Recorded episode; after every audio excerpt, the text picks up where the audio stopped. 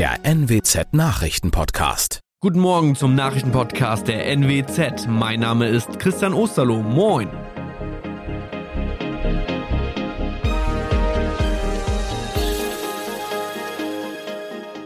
Und das sind die Themen des Tages. Brand in Warnbeker Autohaus verursacht Millionenschaden. Serie schwerer Unfälle am Wochenende im Nordwesten. Und finanzielle Hürde bei Dynamo Berlin könnte Direktaufstieg für den VfB Oldenburg möglich machen. Mit einem Großaufgebot hat die Feuerwehr in der Nacht zu Sonntag einen Brand in einem Autohaus in Warnbeck bekämpft. Wie hoch der Sachschaden ist, konnte die Polizei noch nicht mitteilen. Da der Verkaufsraum aber mit hochwertigen Oldtimern bestückt war, geht man von einem Millionenschaden aus. Ein Streifenwagen bemerkte gegen 2.15 Uhr aufsteigenden Qualm aus dem Dach des Gebäudes und alarmierte die Feuerwehr. Da man nur dichten Rauch und keine Flammen erkennen konnte, musste mit Hilfe einer Wärmebildkamera nach den Glutnestern gesucht werden. Bis Sonntagmorgen gegen 7.30 Uhr brauchten die Ammerländer Feuerwehren, um den Brand zu bekämpfen.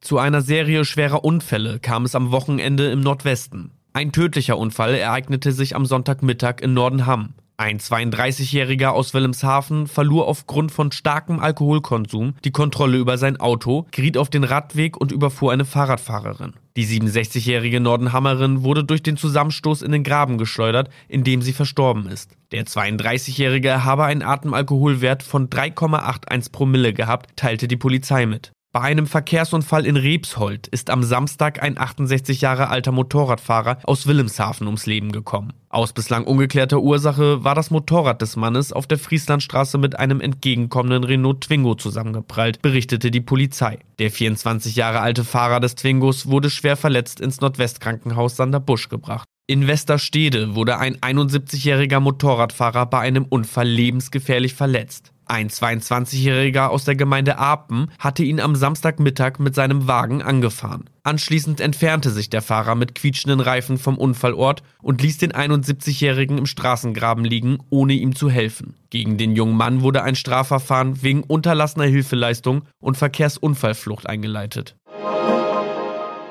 Eine finanzielle Hürde für Dynamo Berlin könnte den Direktaufstieg für den VfB Oldenburg in die dritte Fußballliga möglich machen. Dynamo hat als Meister der Regionalliga Nordost das Ticket in die Relegationsspiele bereits gelöst. Nach Berichten von Zeitungen aus Berlin muss der BFC Dynamo für die Drittliga-Lizenz dem Deutschen Fußballbund bis zum 1. Juni eine Bürgschaft über 900.000 Euro präsentieren. Misslingt das, könnte das für den VfB Oldenburg ein Freiticket in die dritte Liga bedeuten. Dieser muss allerdings selbst bis zum Stichtag beim DFB eine Ausweicharena benennen, die anders als das Marschwegstadion die Anforderungen für die dritte Liga erfüllt. Das waren unsere Nachrichten aus der Region.